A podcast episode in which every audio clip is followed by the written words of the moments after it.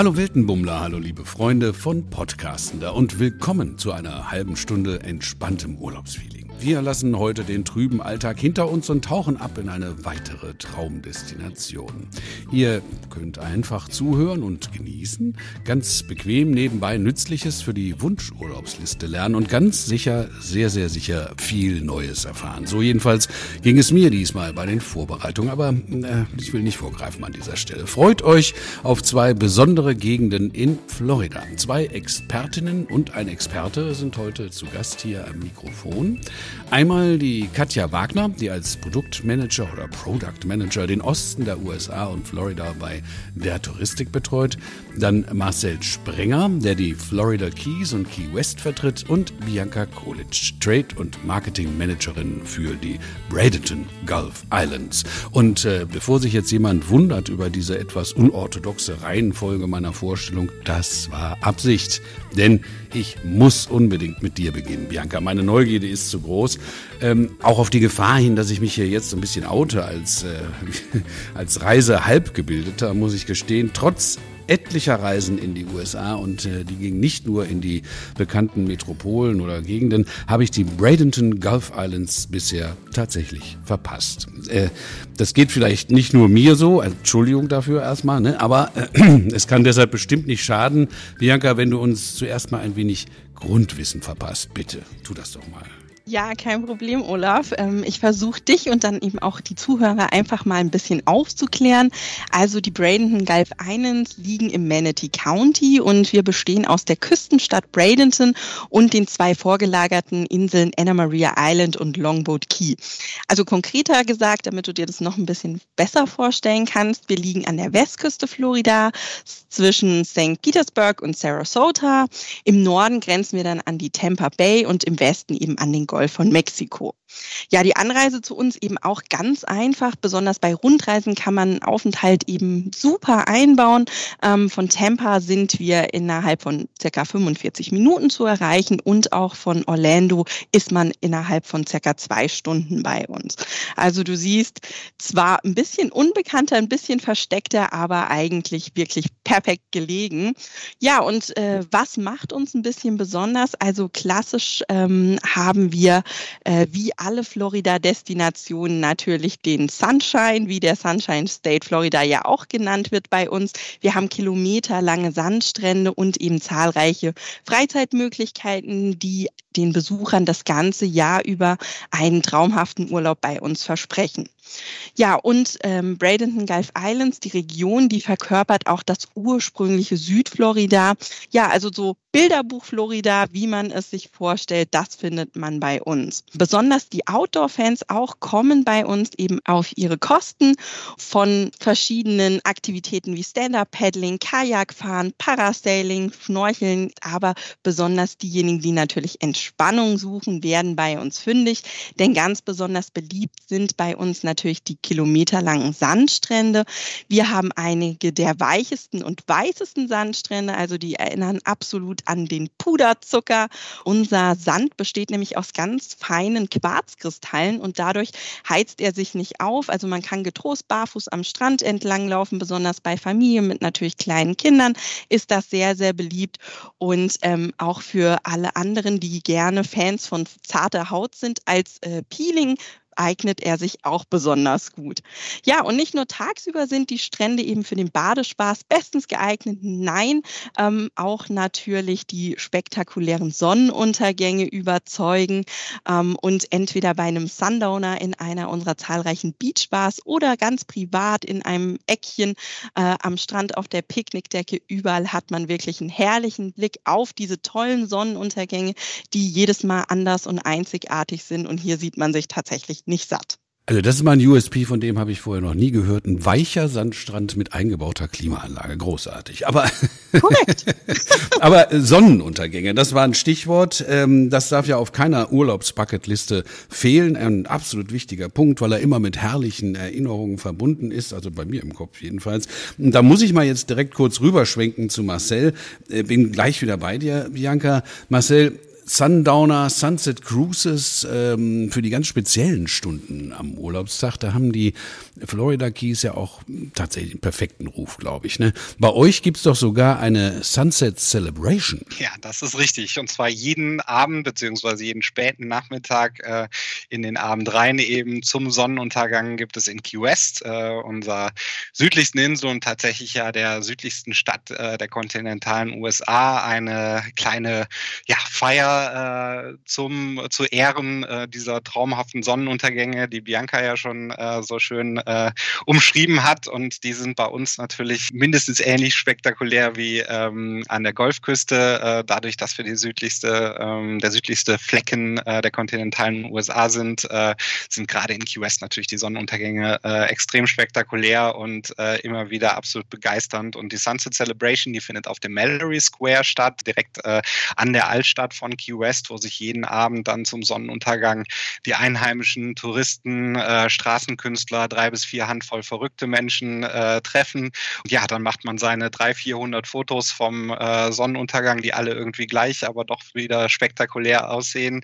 Feiert dann äh, ja und äh, bejubelt, wenn dann die Sonne untergeht äh, im Meer und geht dann von dort aus rein in die Altstadt von Key West, um dort das Nachtleben zu erkunden. Also Key West hat auch so ein bisschen so einen kleinen äh, Party-Charakter als, äh, als Stadt, gerade nachts eben nach dem Sonnenuntergang. Man kann hier ganz hervorragend essen gehen in vielen Restaurants. Es ist äh, ein sehr entspannter, zurückgelehnter Flair. Äh, unser Slogan ist ja auch Come as you are und das setzt sich äh, natürlich überall durch ähm, in den ganzen Kneipen und Restaurants, viele Bars mit Live-Musik, wo man wunderbar auf diesen äh, Veranden von viktorianischen Holzvillen sitzen kann, äh, lecker essen, lecker Cocktails und Live-Musik genießen kann und äh, dann auch das, ja, ist äh, Nachtleben und diese, diese kulturellen Highlights hier entsprechend genießen kann.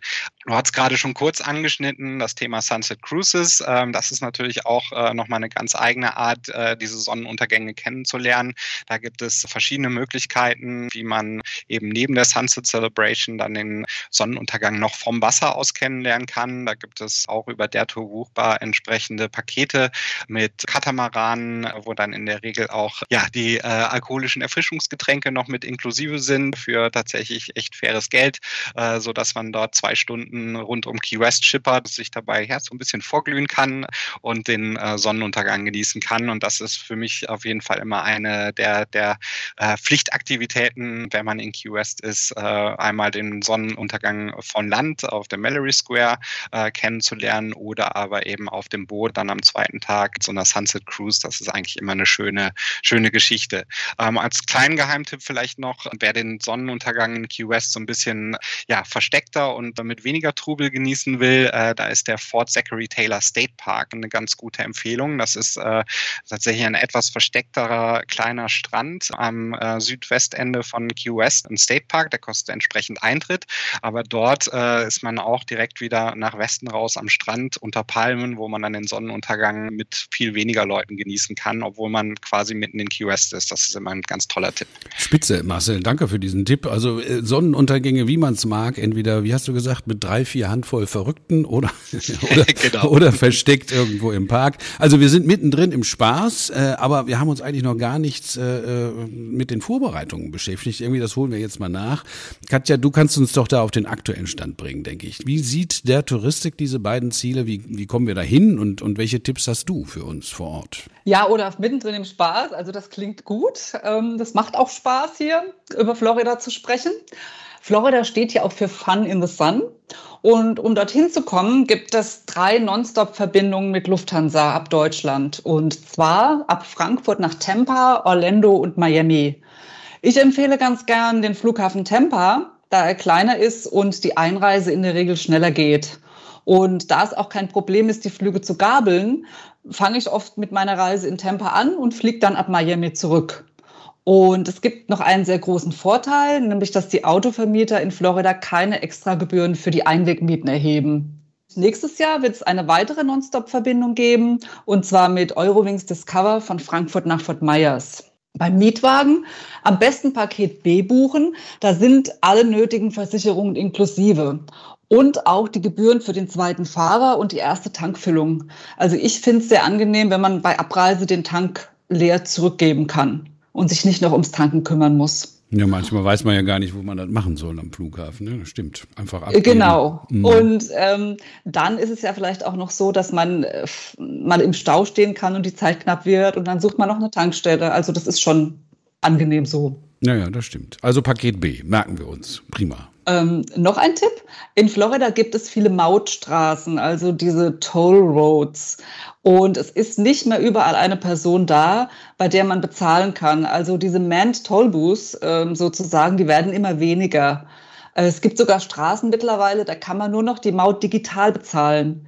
Also auch diesen Eimer, den viele vielleicht von Florida-Urlauben noch kennen, wo man seine Münzen reinwirft, den gibt es nicht mehr überall. Kennt man ja auch so aus Frankreich, ne? Fährst da einfach durch und äh, dann gibt es halt über Funk irgendwie mit einer Karte oder sowas, ne? Genau, also das ist ähm, an das License Plate, ans Nummernschild gekoppelt, das wird dann registriert und dann fährt man einfach durch und muss auch gar nicht mehr anhalten. Da empfiehlt sich halt, sich da vorher ein bisschen schlau zu machen, weil das eben bei jedem Vermieter anders ist. Also Alamo zum Beispiel erhebt eine Grundgebühr pro Tag, eine recht geringe und bei jeder Mautstelle, die man passiert, wird dann die Maut separat abgerechnet. Was ich da super finde, ist, dass die Grundgebühr nur an den Tagen berechnet wird, wo man auch tatsächlich über Mautstraßen fährt. Also lasse ich das Auto auf dem Parkplatz oder fahre nur über Nicht-Mautstraßen, bezahle ich an diesen Tagen gar nichts. Bei Thrifty zum Beispiel gibt es einen Mautpass für die gesamte Reisedauer. Das ist so eine Art Netzkarte, mit der dann die Maut komplett abgedeckt ist. Es lohnt sich also auf jeden Fall, wenn man seinen Reiseverlauf googelt, zu schauen, welche Straßen man voraussichtlich befährt und dann einfach guckt, was die Vermieter anbieten. Denn wenn man das bei der Auswahl des Vermieters beachtet, dann kann man auch noch einige Dollar sparen. Ja, klingt gut. Also auch ein ganz wichtiger Tipp, äh, Marcel, und das ist ja gerade für die Keys ein ganz entscheidender Punkt, denke ich. Ne? Mietwagen, Tollroads, denn dein Traumzielgebiet, das zieht sich ja doch ganz gewaltig von Ost nach West, von Key Largo nach Key West auf dem Overseas Highway. Also äh, hat man sofort Bilder im Kopf, die hat jeder bestimmt schon mal gesehen, diese Fotos von oben mit Drohnen und so.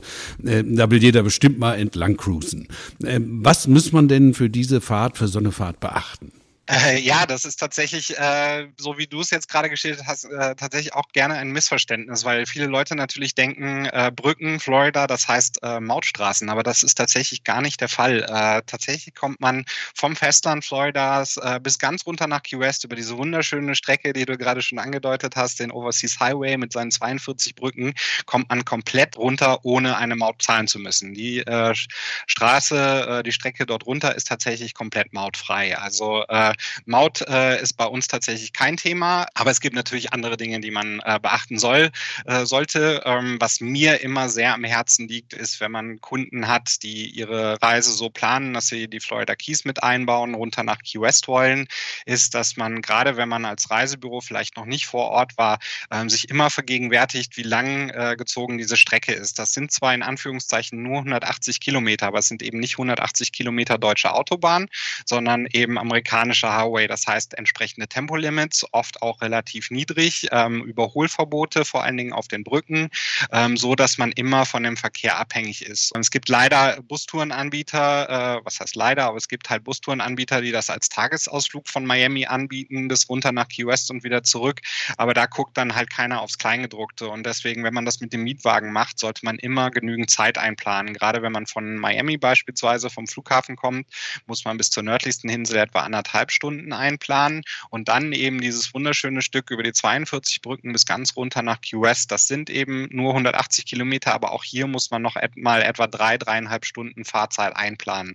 Das heißt, wenn man das in einem Rutsch durchfährt, ist man so bei irgendwo zwischen vier und fünf Stunden reine Autofahrzeit, hat noch kein Pipi gemacht, hat Fotos nur durch die Windschutzscheibe geschossen, hat noch nicht angehalten, um was zu essen. Und wenn man das Ganze dann eben als äh, Tagestour machen will, muss man den ganzen Klumpatsch ja auch wieder zurückfahren. Äh, deswegen, da raten wir immer dringend von ab, weil da gehen eben so neun, zehn Stunden reine Autofahrzeit drauf. Deswegen sollte man hier immer genügend Zeit einplanen, eben mindestens eine, besser zwei Übernachtungen, die man hier unterwegs beziehungsweise in Key West mindestens mit einbauen sollte. Ja, ja, also ich meine, in, in diesem Zusammenhang ist ja auch nicht allein der Weg das Ziel, nicht, sondern es sind ja schöne unterschiedliche Regionen, ne, Highlights, äh, verschiedene, da muss man ja ein bisschen Zeit haben. Ne, vielleicht kannst du uns das nochmal in so einem schnellen Überblick äh, äh mitgeben. Ne? Was liegt denn da an der Route? Wie unterscheiden unterscheiden sich da die einzelnen Keys? Ja, also klar, Key West ist so das, äh, das Ziel für, für die meisten und es gibt aber auch unfassbar viele schöne Sachen entlang der Route äh, zu entdecken. Das ist halt das, was oftmals dann der,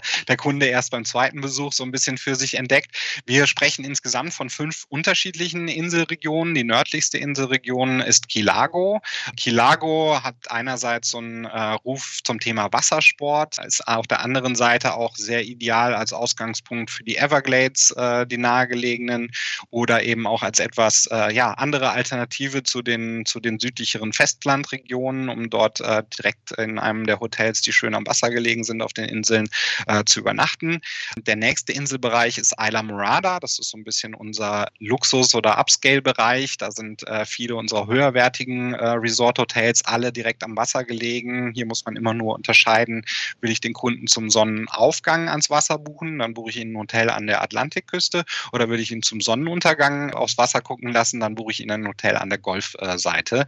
Ähm, ansonsten ist äh, tatsächlich Isla Morada auch äh, so ein bisschen unsere Anglerhauptstadt. Äh, hier sind viele, äh, viele, viele Salzwasserangelrekorde aufgestellt worden, was für unsere Kunden vielleicht nicht immer ganz so relevant ist, aber wenn man mal einen Kunden hat, ist vielleicht ganz witzig zu wissen, viele Restaurants in Isla Morada bieten ein sogenanntes Cook Your Own Catch an. Das heißt, den Fisch, den man selber gefangen hat, kann man dann ins Restaurant mitbringen und dort wird einem dann frisch zubereitet.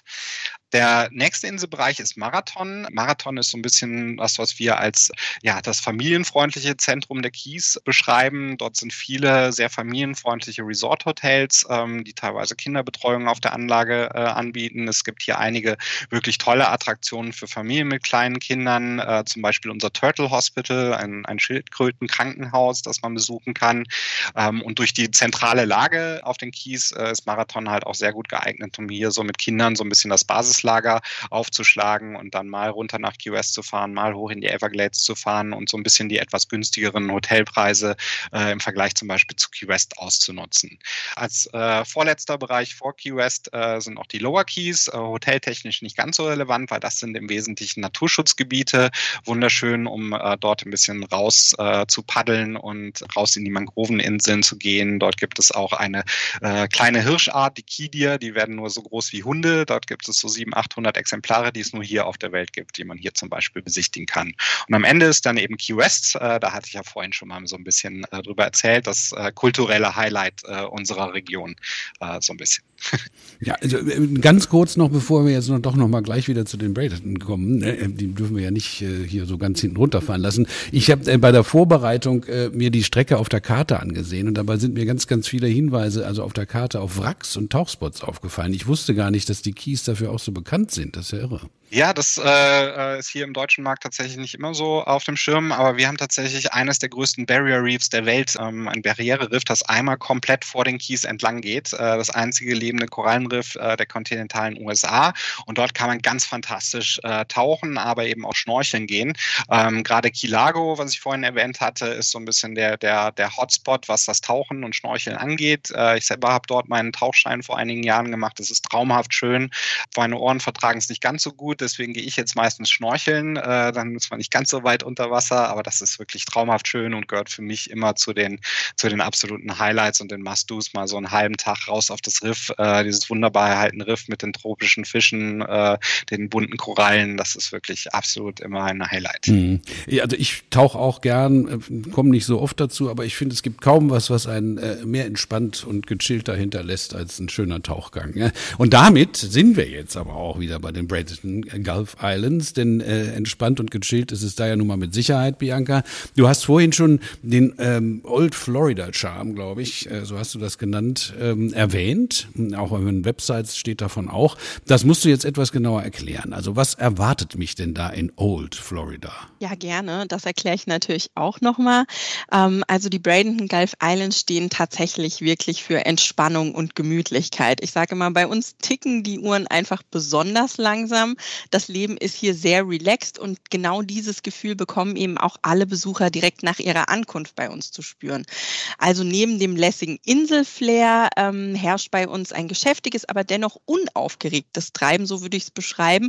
Und ähm, genau diesen Charme, dieses authentische Florida ähm, erinnert einen direkt so an dieses Good Old Florida, wie man es aus dem letzten Jahrhundert kennt.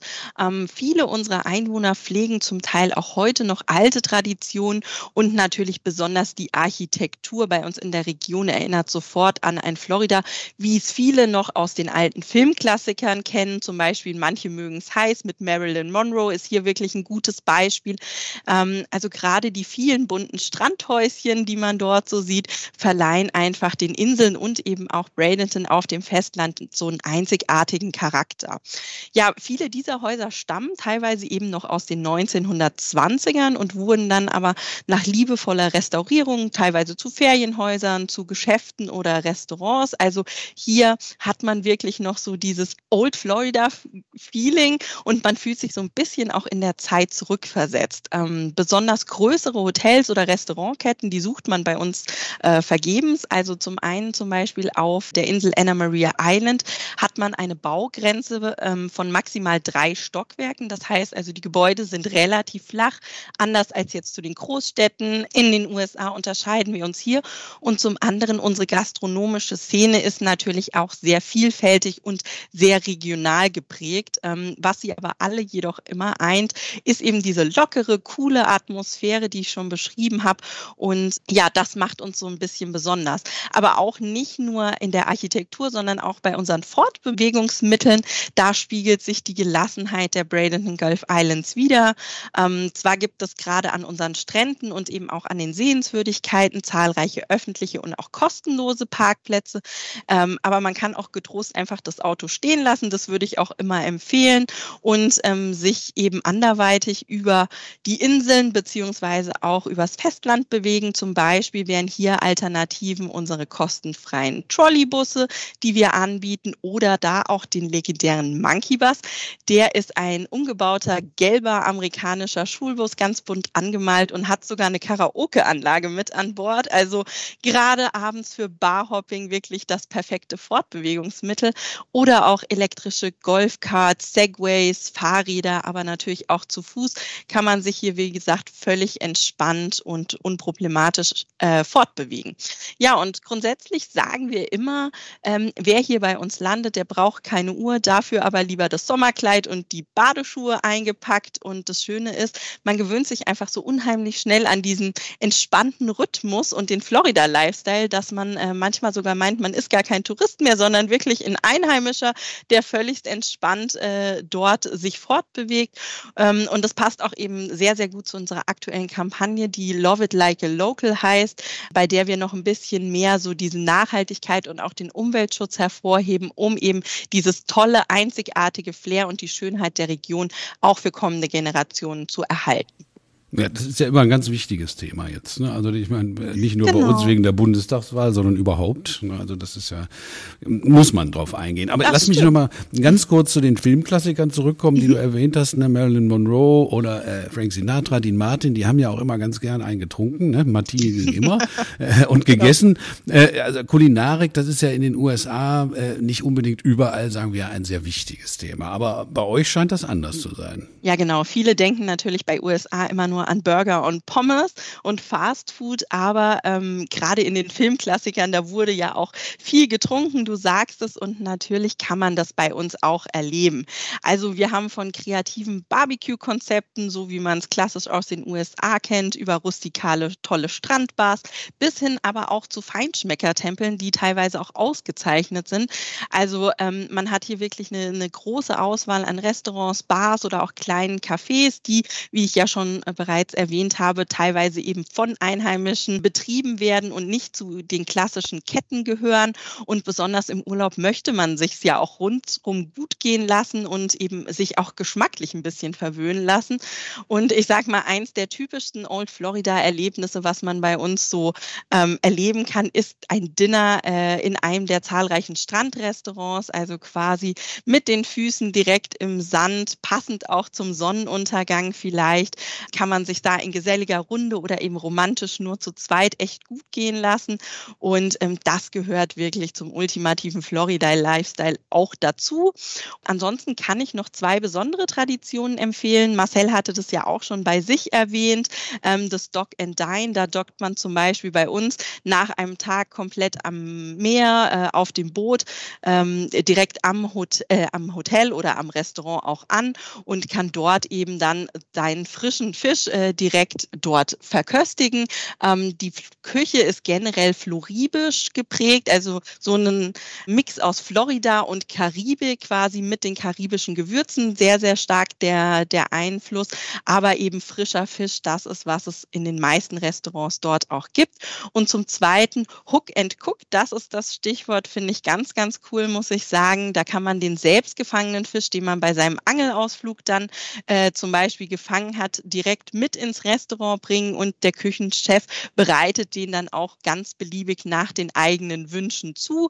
Und besonders groß sind bei uns die Fischvorkommen an Zackenbarsch oder Rotbarsch. Wir haben Snook und Tarpon bei uns und äh, hier hat man quasi ein schmackhaftes Abendessen nach einem aufregenden Tag auf dem Meer und frischer geht der Fisch gar nicht zu verköstigen. Na gut, also paradiesisch auch für Angler. Das ist ja auch mal was. Korrekt. Äh, Janka, der Marcel, der hat uns eben vom Tauchen vorgeschwärmt. Also was für Naturerlebnisse und Aktivitäten kannst du uns denn empfehlen? Ja, also mit Tauchen kann ich leider nicht dienen, aber bei uns gibt es auch wirklich tolle Aktivitäten für Jung und Alt.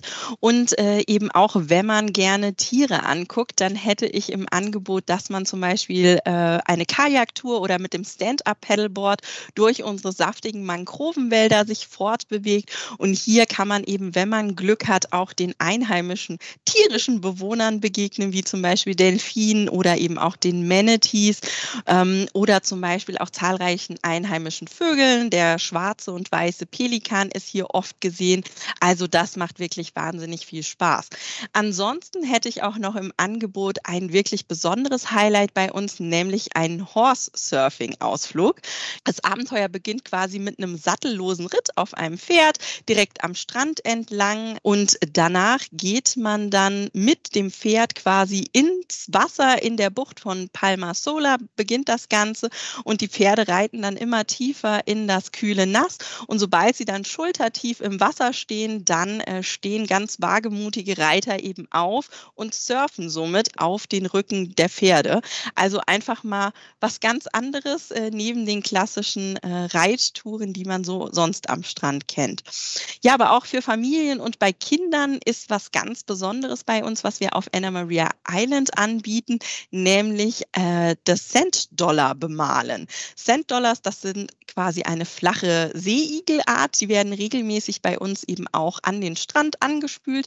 Aber keine Angst, man muss die quasi nicht selber einsammeln und dann mitbringen, sondern man kann die vor Ort ähm, quasi nackig, sage ich mal, erwerben und dann kann man sich da künstlerisch vollkommen austoben, die bemalen, mit Glitzer bestreuen und hat ein ganz, ganz besonderes, tolles, einzigartiges Urlaubssouvenir, was man dann natürlich eben auch mit nach Hause nehmen kann, um sich an den tollen Aufenthalt bei uns in Bradenton Gulf Islands zu erinnern oder eben auch für die daheimgebliebenen, um ihnen was Schönes mitzubringen.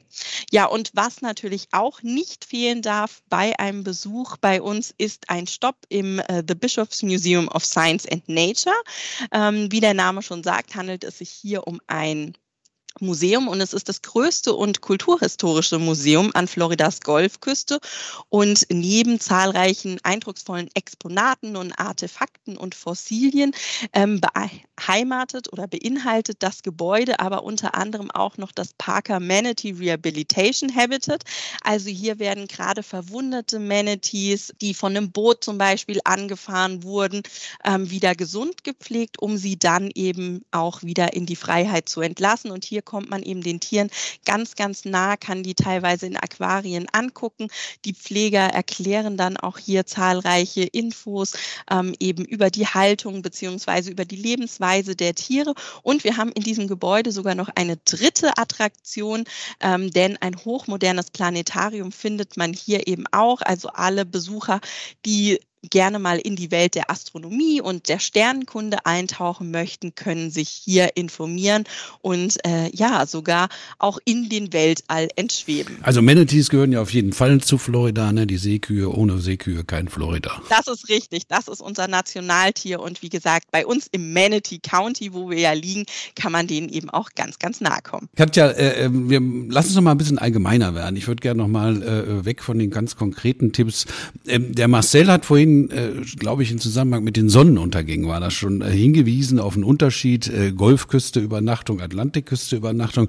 Ähm, da gibt's ja bestimmt noch andere Faktoren, die da wichtig wären, wie man sich entscheiden will in Florida. Ne? Und und äh, äh Vielleicht kannst du dann noch mal die Runde machen in Sachen Preis, Unterbringung. Gibt es da saisonale Unterschiede?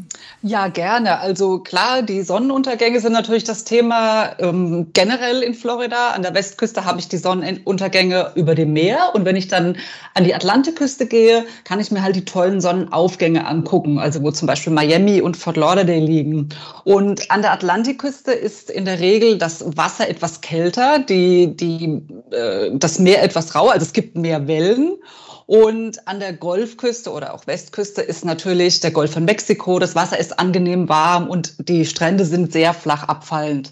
Also für einen Strandurlaub mit Freunden oder Familie oder für Paare empfehle ich auf jeden Fall die Westküste. Wer jetzt ins Hippe leben möchte, ähm, den empfehle ich, dem empfehle ich natürlich ähm, nach South Beach, Miami South Beach zu gehen und da komplett einzutauchen. Ja, und ähm, ich finde auch Brayton und die Keys kann man super kombinieren. Also ähm, wie Bianca ja schon sagte, ist Bradenton nur eine knappe Stunde von Tampa entfernt oder eine Dreiviertelstunde. Und man kann da seine Rundreise wunderbar beginnen, also eventuell auch nach einem Besuch von St. Pete Clearwater oder eben fängt man in Orlando an, da sind es nur ungefähr zwei Stunden. Und dann, um auf die Keys weiterzufahren, empfehle ich, noch einen Stop einzulegen, zum Beispiel in Fort Myers oder Naples. Wenn man nämlich durchfahren würde von Brandon auf die Keys, dann wäre man einen ganzen Tag unterwegs. Und auf dem Rückweg zum Beispiel lege ich auch ganz gern noch einen Stop in Key Largo ein. Wir haben es gerade schon von Marcel gehört, das ist die erste der Keys und man ist dann ganz schnell auch in Miami. In Florida ist die Hochsaison im Winter und die Nebensaison im Sommer. Also im Prinzip die Juli- und Augustmonate sind die Nebensaison. Das liegt am gemäßigten Klima in den Wintermonaten. Also Florida ist auf jeden Fall ein Ganzjahresziel. Und im Winter sind halt auch sehr viele Amerikaner aus den nördlichen Staaten unterwegs. Im Sommer kann es dafür sehr heiß werden und die Luftfeuchtigkeit ist hoch. Es gibt natürlich überall Klimaanlagen und man kann im Sommer super gute Schnäppchen machen. Also oft sind die Preise so um 30 Prozent günstiger. Was man vielleicht auch noch bedenken sollte, vor allem auf den Keys ist der Preisunterschied zwischen Midweek und Weekend ganzjährig in der Regel sehr hoch wobei die Wochenendraten teurer sind. Also wenn möglich rate ich, wenn man seine Reise plant, auf die Keys unter der Woche zu fahren. Als Unterkunftstipps würde ich äh, in Bradenton eine Ferienwohnung empfehlen. Wir haben da die Shorewalk Vacation Villas im Programm. Die sind bei unseren Gästen seit Jahren sehr beliebt. Hier bieten wir Two-Bedroom-Apartments mit zwei Schlafzimmern und zwei Bädern an. Das sind Häuser mit voll ausgestatteter Küche. Und in der Anlage gibt es zwei Pools, und Parken ist inklusive.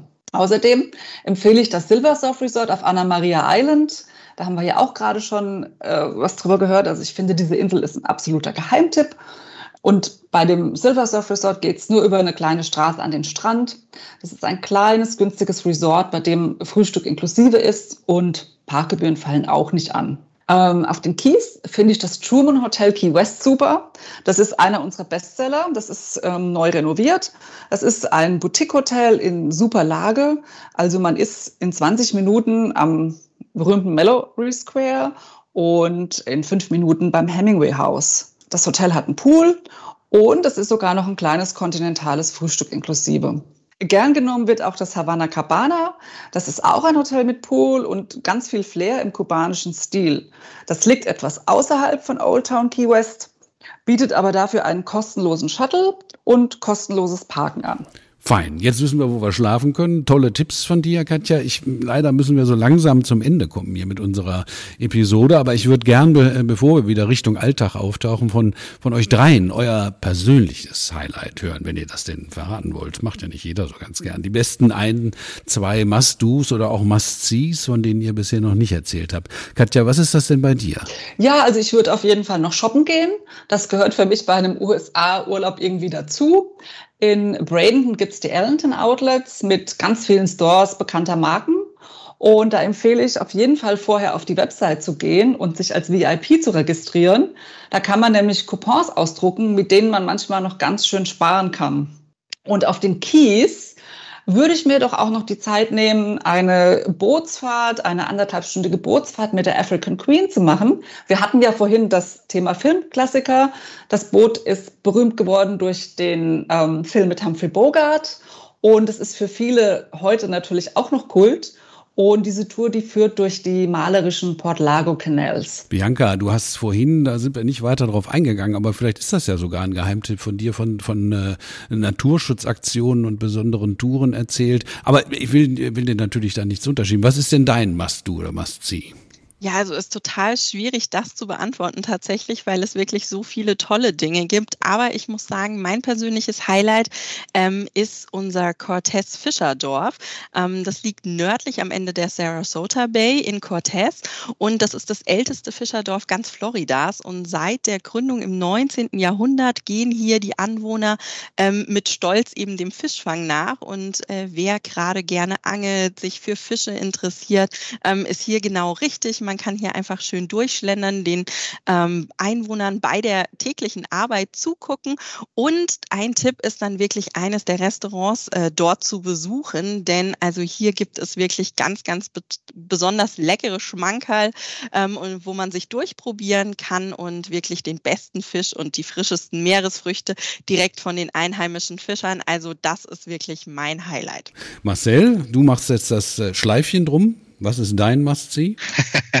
äh, da du ja so ein bisschen was zum Thema Natur oder so haben wolltest, äh, kann ich doch da direkt mal einhaken. Ähm, tatsächlich, äh, ich bin vorher so ein bisschen über die Lower Keys ja nur drüber gegangen, aber das ist so mein Lieblingsbereich auf den Keys äh, mit den weitläufigen Naturschutzgebieten und den Mangrovenwäldern und da kann man wirklich ganz, ganz wunderschöne, traumhaft schöne äh, Ausflüge äh, mit dem Kajak rausmachen, so Halbtagestouren, wo man dann mit dem Motorboot rausgefahren wird, ein paar Meilen und dann ins Kajak rüber äh, wechselt und dann durch diese kleinen Mangrovenkanälchen äh, ganz entlegen zu ganz entlegenen Sandbänken äh, fahren kann, paddeln kann, äh, viele äh, ja, äh, Wildvögel, Wasservögel, Fische sehen kann, dort in den Ausläufern des Golf von Mexikos.